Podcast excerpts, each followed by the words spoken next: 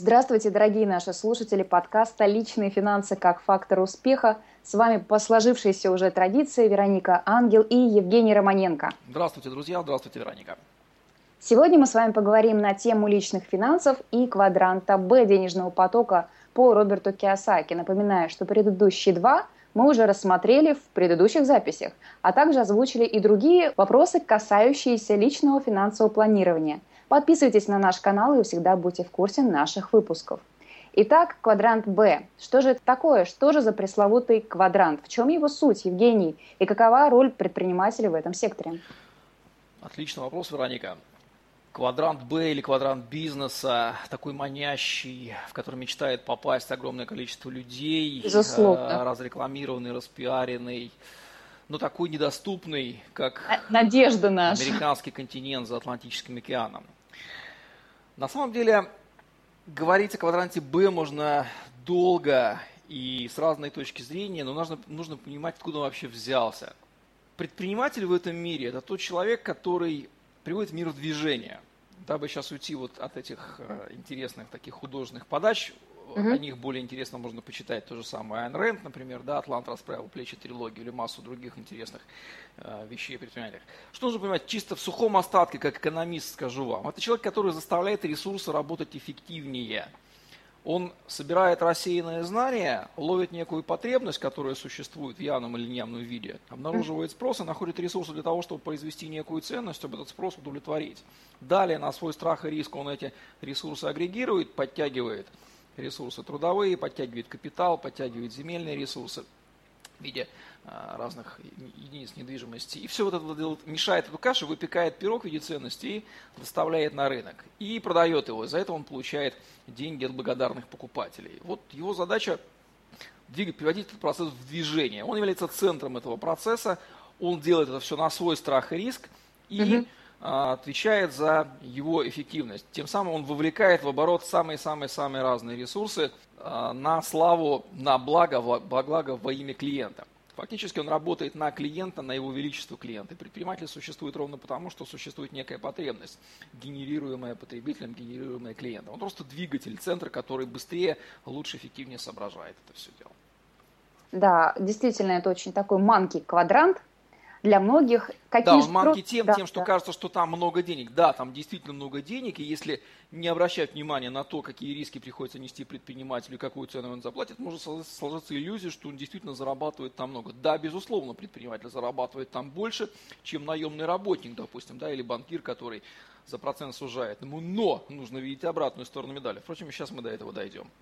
Давайте дойдем. Какие же трудности перехода в этот квадрант могут встретиться у предпринимателя? Вероятно, те, кто стартует из квадранта наемного труда в бизнес, могут а, испытывать немного другие затруднения, чем те, кто перемещается туда из квадранта самозанятости. Да, вот пресловутый вопрос, который э, можно сформулировать гораздо проще, да, как формулируется популярно. Как, как, как начать бизнес, как, ста, как стать бизнесменом, как стать предпринимателем, как войти в этот квадрат. Да, да, гораздо все, проще. Все это синонимы. Давайте начнем с того, откуда вообще можно туда попасть, собственно, да? да. Можно, ну, даже вообще не быть наемным работником, и такие люди есть, например, в нашем с вами окружении, которые ни разу в жизни да. не занимались, не работали на кого по найму, сразу начали с бизнеса. Они даже в квадрант R не попали, в общем-то, да? Да. Сразу из родительской опеки попали туда. Вот, это, пер, это первый путь, но редкий. А, дальше в этот, в этот квадрант есть возможность попасть из шкуры наемного работника, да, совершив квантовый скачок, а, сменив зону комфорта на интерес. А, можно попасть через более длительным путем, через сначала индивидуальное предпринимательство, самозанятость, которая была темой нашего предыдущего подкаста, да, поняв, что Одному, конечно, здорово работать на себя, но ресурсов мало, ценностей мало создается, да, нужно кого-то бы поднанять, чтобы ценностей было больше. По большому счету, предпринимательство – это эволюционный путь, потому что задача бизнеса, как системы, которая создает ценность, эту ценность создать. Если она создается чем в большем количестве эта ценность создается, тем большее количество ресурсов нужно подтянуть для ее создания. Один предприниматель, один фрилансер, там, вы или я, например, мы не создадим столько ценностей, сколько создаст, например, завод укомплектованный рабочий, да, да, или, или шиномастерская какая-нибудь, или тот же спа-салон укомплектованный новыми угу. работниками. Поэтому, как перейти? А, вопрос сложный, на него нельзя ответить на Значит, нужно двигаться, нужно переходить. Нужно понимать, на мой взгляд, какие вещи нужно учитывать. А, нужно понимать, что мировоззрение предпринимателя оно сильно шире мировоззрения наемного работника либо, либо фрилансера. Да, Собственно, это... по роду деятельности человека, по тому, что он в этой жизни делает, можно понять, какое у него мировоззрение. И если поговорить с предпринимателями, можно обнаружить, что они видят мир абсолютно по-другому.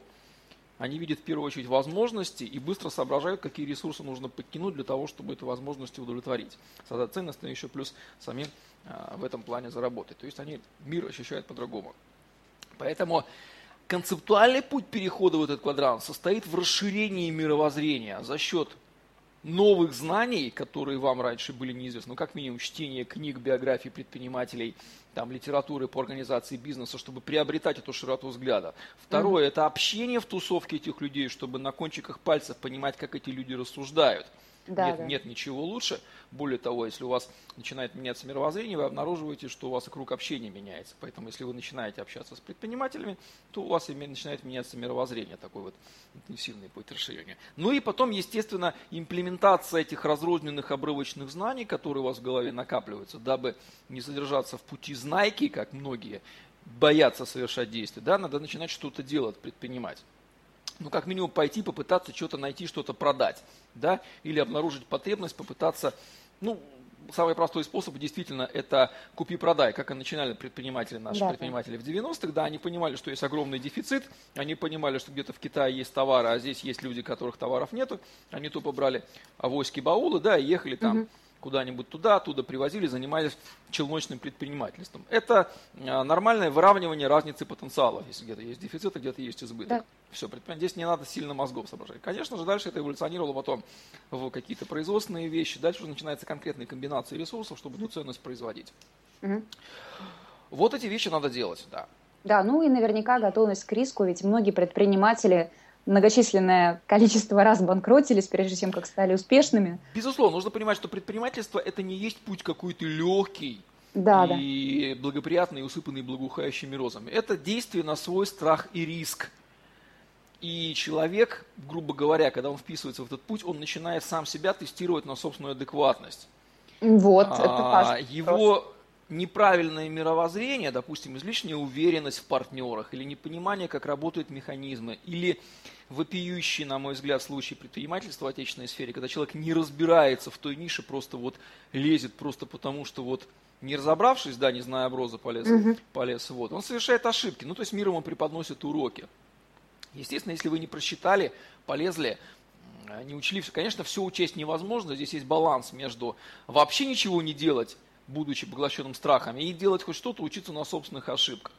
Но этот путь нужно начинать и ловить обратную связь, ну и общаться с правильными людьми, чтобы а, не совершить тех глупых ошибок, угу. которые можно не совершить, просто узнав, как их не совершать. Вот да, да. Вот, допустим, есть такое понятие, как франшиза. Может ли она облегчить путь предпринимателя? Абсолютно верно. Что есть франшиза? Франшиза – это есть бизнес-модель, которая до вами создана. Все эти ресурсы уже значит, эта комбинация, как их правильно агрегировать и создавать на них ценность, уже нащупана, бизнес-процессы отшлифованы, вам не надо самому рисковать на свой страх и риск, придумывать их, вы можете эту модель бизнес готовую, готовую бизнес-модель купить и имплементировать. Да? Соответственно, риски здесь меньше, хотя они остаются.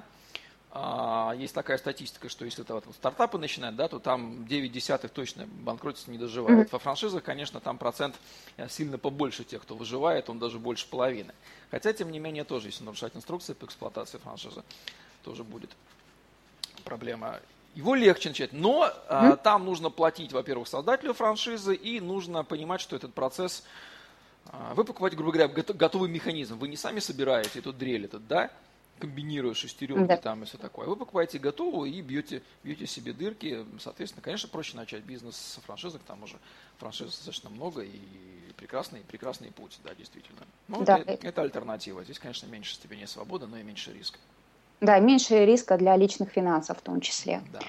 Вероятно, в квадранте Б все-таки действительно качественно по-иному формируются доходные, расходные части бюджета. А расскажите нам немножко, пожалуйста, об этом. Здесь опять же нужно понимать то, что мы с вами обсуждали в квадранте самозанятости. Есть э, бизнес, это отдельная финансовая единица, требующая отдельного учета. Да, ее можно представить как, она даже часто выделяется в отдельное юридическое лицо, хотя не обязательно создавать юридическое лицо, да, это, в общем-то, фантом, который для удобства делается.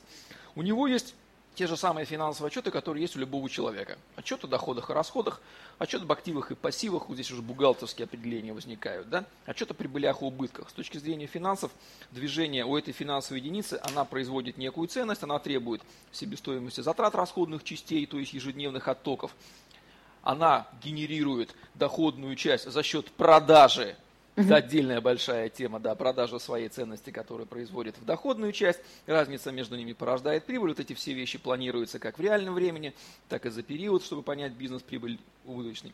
Опять же, на старте бизнеса может иметь место а, акционерный капитал, да, который тратится на, а, в общем-то, запуск бизнеса. Может иметь место долговой капитал займовый, да, это уже финансирование, которое впоследствии возвращается. Это все финансы бизнеса. Финансы угу. личные, финансы владельца бизнеса, безусловно, они отделены. И распространенная ошибка, которую мы уже обсуждали, заключается в том, что люди залезают в финансы бизнеса, да. полагая, что финансы компании, ну как, компания же моя, я да. же ее создал, значит, это типа моя касса, а нифига. Это финансы юридического лица. Именно поэтому, например, сложно вынуть деньги из юридического лица с расчетного счета, да, их нужно как минимум обосновать, допустим, да, в том же банке, а для чего вы это делаете. Просто так залезть можно только через механизм вывода дивидендов. Вот когда вот акционеры так. уже все посчитали, раскидали, оплатили расходы компании, прибыль зафиксировали, вот тогда ее можно выводить и уже вести речь о том, что бизнес принес владельцу доход, доход да, в виде дивидендов на его акции там, да, и которые, опять же, тоже облагаются налогами. Вот тут начинается уже контакт с личными финансами. А так финансы бизнеса и личные финансы, конечно же, Все разные, же. и нужно их, конечно же, разделять. И угу. прекрасно, что между личными финансами и финансами бизнеса есть невидимая, а часто даже видимая перегородка чтобы владелец, говорится, не попутал свои деньги, да, личный карман с карманами бизнеса. Иначе он так быстро обескровит свою фирму и потребовалась жене шуба, купит он жене шубу, потом выяснится, что нечем платить аренду или заработную плату. А такое же сплошь и рядом встречается в бизнесах, да, созданных на коленке, особенно в э, нашей стране. Да, ну вот что касается бизнеса, также многим нашим слушателям будет интересно, каким же образом получается, что бизнес все-таки может помочь оптимизировать раздел затрат в учете личных финансов. Ведь существует такая вещь, как, допустим, представительские расходы, ну да, вы говорите о том, что Киосаки называл богатые используют силу корпораций для да, того, да. чтобы а, становиться богаче. Речь идет а, о том, что в финансовых, ну вернее так, в структуре юридических, юридических лиц через юридическое лицо можно оптимизировать свои расходы, тратя раньше, чем расходы поддаются налогообложению, подвергаются налогообложению. Это интересно. Ну, пример. Вот мы с вами получаем заработную плату, ну, слава богу, мы с вами ее не получаем, да, не конкурент. Человек получает заработную плату. А, она прошла а, как минимум там очистку от налогов, да? Так. А, внутри компании, потом НДФЛ 13% отрезалась. То есть человек после налогообложения уже имеет возможность тратить ее на себя. Да. Если человек одновременно является владельцем бизнеса, он может личные расходы, пропуская через расходные статьи компании, относя на себестоимость. Здесь есть масса нюансов, как позволяет делать законодательство, но принцип сейчас важен. Так. Это позволяет нести эти расходы до налогообложения и в самом красивом случае делать так, допустим, чтобы все расходы пропускать через баланс компании, а компанию делать неприбыльной, ну, поскольку прибыль это есть, в общем-то, разница между расходами и доходами, доходами и расходами, подвергнувшись, подвергнувшись налогообложению. Вот эта возможность есть. Это, опять же, отдельная, отдельная тема, но учреждая корпорации и пользуясь грамотно возможностями законодательства отнесения своих расходов на баланс компании, можно действительно свои личные расходы, представительские там, те же самые, не знаю, на содержание, на, на перелеты, на автомобили, все такое, да, пускать через баланс компании и освобождать их, тратить их до налогообложения. Вот это вот такой принцип действительно. Евгений, все-таки дайте, пожалуйста, рекомендации ценные нашим слушателям, находящимся в квадранте Б или планирующим туда переместиться, каким же образом все-таки не впасть в эту эйфорию от кажущихся возможностей, о которых мы сейчас говорили. Ну, не надо путать финансы личные и финансы бизнеса в первую очередь, какой бы соблазн ни был.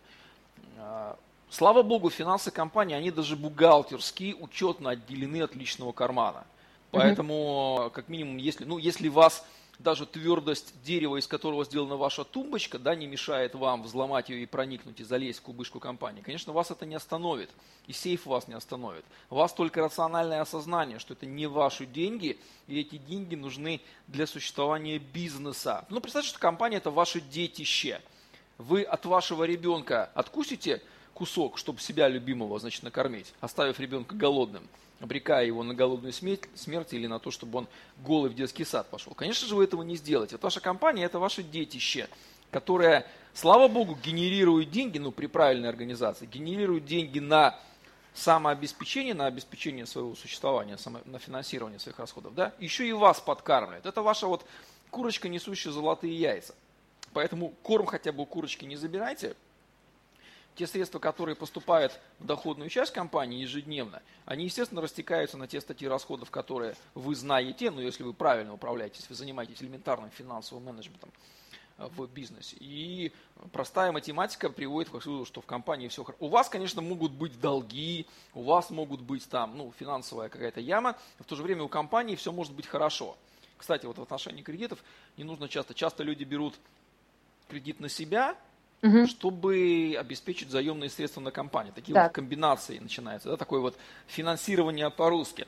Проблема в том еще, что у нас сильно ограниченные источники финансирования бизнеса. Если на Западе, например, есть развитые возможности финансирования за счет акционерного капитала, заемного капитала, да, там можно просто кинуть клич, там, не знаю, и акционеры собрались акции условно, то в России крайне ограниченные формы финансирования бизнеса. Это либо банковские кредиты, сами знаете, по каким ставкам, возможности для сбора акционерного капитала через биржевое финансирование, они практически недоступны большинству бизнеса, да, ну или вот через такие какие-то личные займы. Поэтому путать эти вещи не надо, важно разделять, учитывать грамотно статьи доходов, расходов компании и финансировать статьи расходов компании доходами компании, а потом уже то, что остается, выводить себе. Хотя частенько иногда владельцы бизнеса, чтобы э, себя подстегнуть, они делят прибыль часть да, между акционерами, так. а потом да. уже финансируют расходы. Ну, это заставляет их работать над продажами, увеличивать угу. доходную часть, чтобы компанию да. не вернуть а, в бардак. Ну а потом, когда уже вывели вы свои дивиденды, да, тогда уже вы их в личный бюджет и спокойненько езжайте себе э, на Канары там, или в Монако или в Ниццу и э, гуляйте на них по полной программе. Либо относите эти деньги на представительские расходы, пропускайте все эти билеты, коктейли и ночные клубы Ибицы да, через э, представительские расходы вашей компании при условии, что какой там нормативный акт бухгалтерского учета позволяет вам эти затраты отнести и к вам потом не предъявят, если вы особенно находитесь на системе доходы минус расходы, что вы эти расходы отнесли необоснованно. Здесь надо знать особенности э, законодательства, которое регулирует. Но принцип, тем не менее, мы обговорили. Спасибо большое, Евгений. Уважаемые слушатели, благодарим вас за внимание. Подписывайтесь на наш подкаст, слушайте нас на YouTube и продолжайте оставаться в курсе вопросов личного финансового планирования вместе с нами. До новых скорых встреч. До новых встреч, уважаемые друзья.